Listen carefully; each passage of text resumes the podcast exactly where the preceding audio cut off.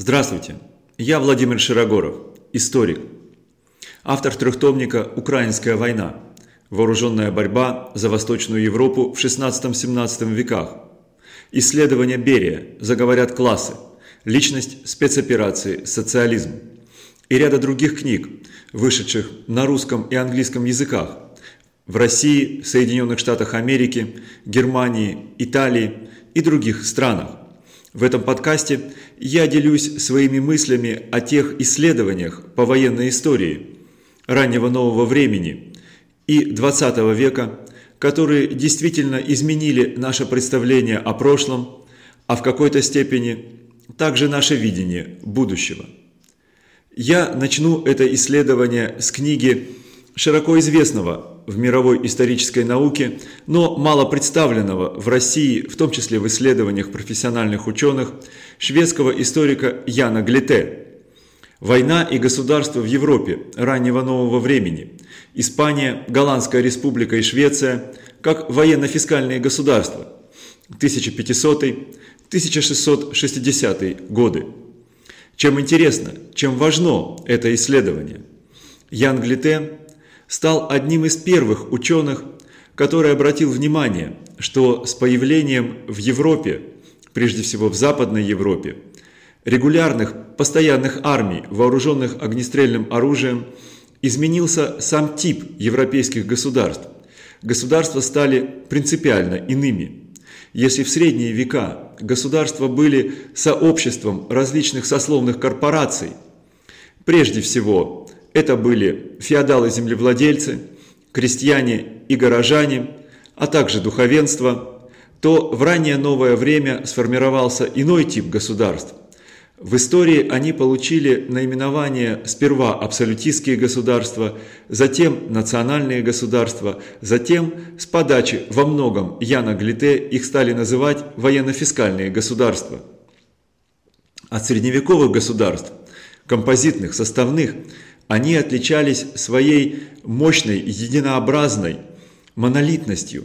Государства стали представлять из себя сложные организации, пронизанные мощным бюрократическим аппаратом, который сумел добраться не только до верхушки корпораций, которые представляли в феодальных государствах своих членов, представляли там большие группы населения, на которые распадались феодальные государства, средневековые государства, представляли средневековые сословия.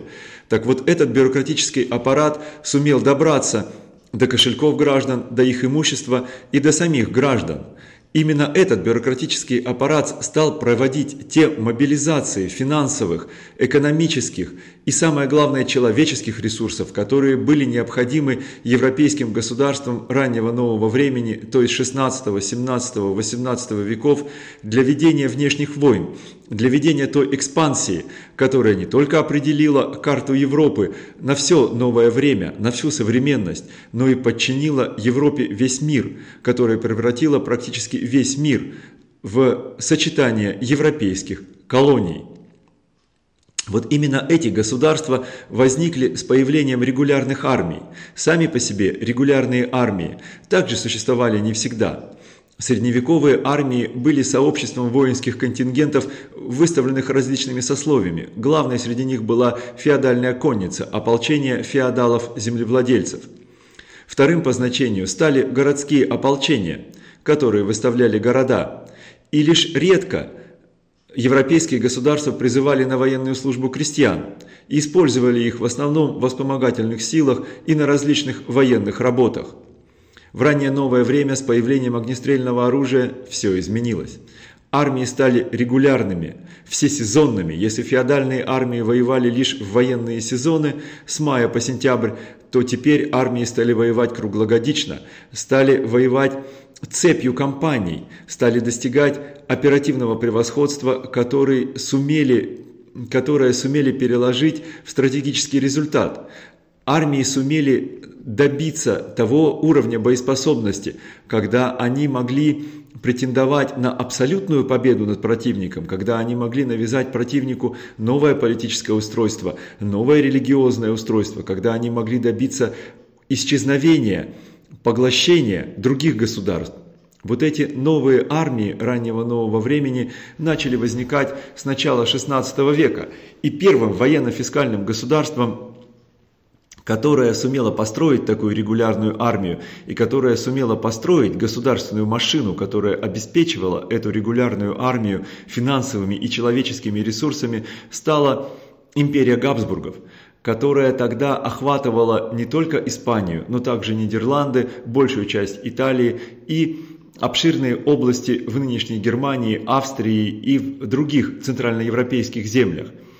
А, вот это первое военно-фискальное государство Ян Глите изучает как то военно-фискальное государство, которое не сумело устоять. Известно, что к концу 17 века Испания перестала быть великой державой.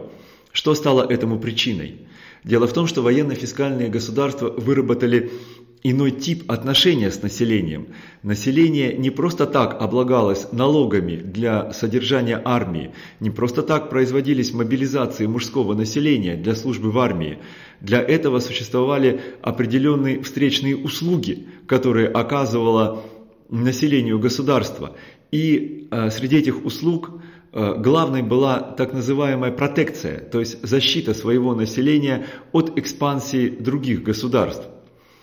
Э, испанская монархия была первой, испанская монархия Габсбургов была, наверное, первой монархией, которая сумела вот так в открытую продать протекцию своему населению.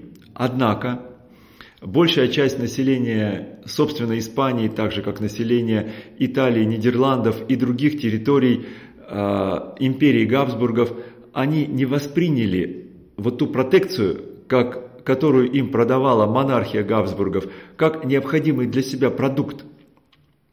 В силу этого Габсбургам так и не удалось переформатировать феодальное государство, которое сложилось в Испании, Италии, Нидерландах, в стройную бюрократическую структуру.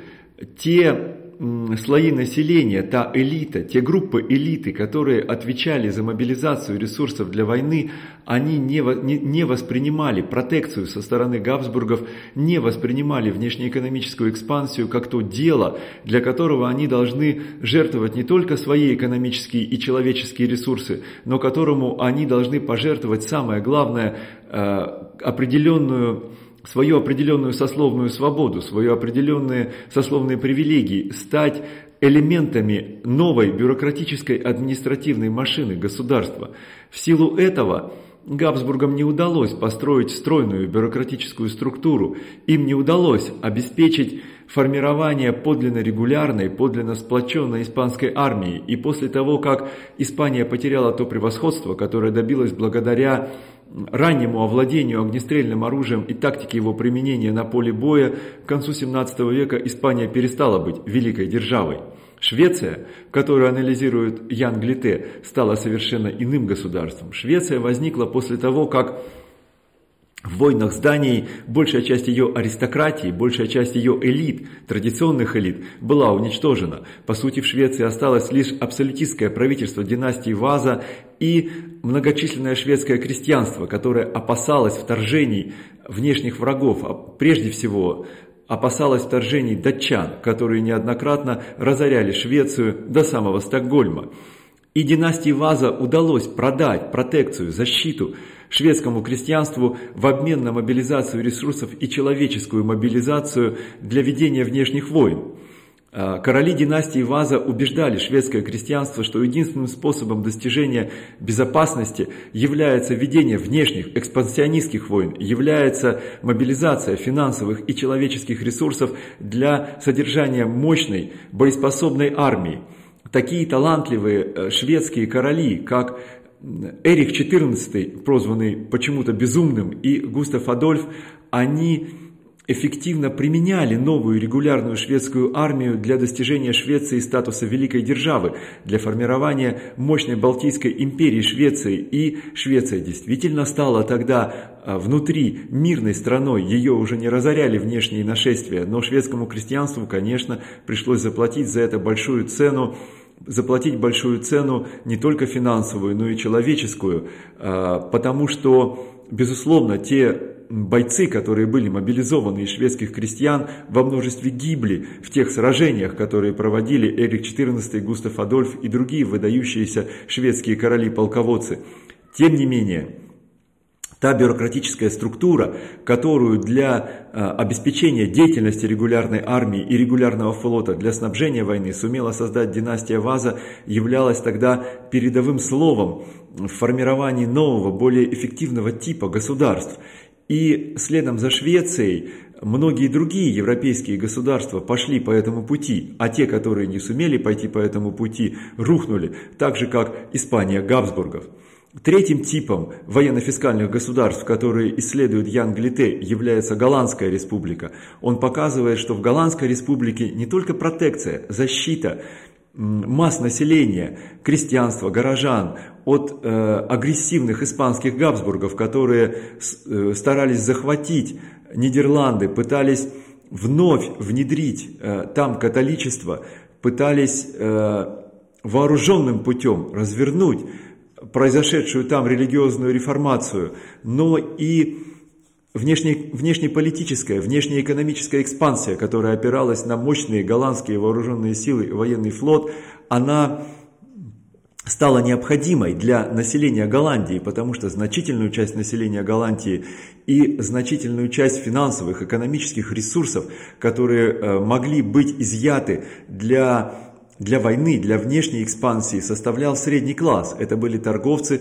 промышленники, финансисты, которые были заинтересованы во внешней экспансии, заинтересованы в том, чтобы эксплуатировать колонии, заинтересованы в том, чтобы голландская финансовая система стала первой в мире. И именно благодаря заинтересованности голландского среднего класса, который был тогда наиболее богатым, наиболее состоятельным, наиболее сознательным в Европе, э, Голландия сумела сформировать мощную армию, которая отбросила испанских Габсбургов, Габсбургов и сформировать мощный флот, который добился за счет Габсбургов, за счет ограбления колоний Габсбургов финансового, экономического процветания Голландии. Вот такая своеобразная продажа не только протекции от внешней агрессии своему населению, не только продажа защиты, но и продажа внешней экспансии сделала Голландскую республику великой европейской державой, несмотря на ее небольшую территорию, несмотря на ее небольшие человеческие и финансовые ресурсы сделала Голландию надолго объектом подражания не только со стороны соседних держав, таких как Франция, Англия, но и объектом подражания мы знаем даже России. Ян Глите, прослеживая формирование военно-фискальных государств в раннее новое время, отвечает на очень важный современный вопрос. Как получилось так, что современные государства стали обладать той властью над населением, над группами населения, над сословиями, над интересами населения, которые позволяют современным государствам мобилизовывать финансовые, экономические и человеческие ресурсы э, в интересах той политики, которую вырабатывают правящие элиты. Именно это произошло в раннее новое время. Именно это произошло с формированием военных фискальных государств. Именно тогда государственный бюрократический аппарат получил ту власть над населением, которую он до сих пор пользуется и сейчас.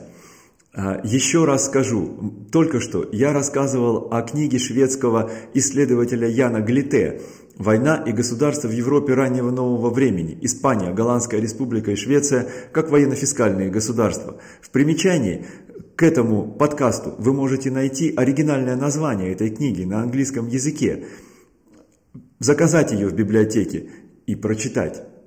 До свидания.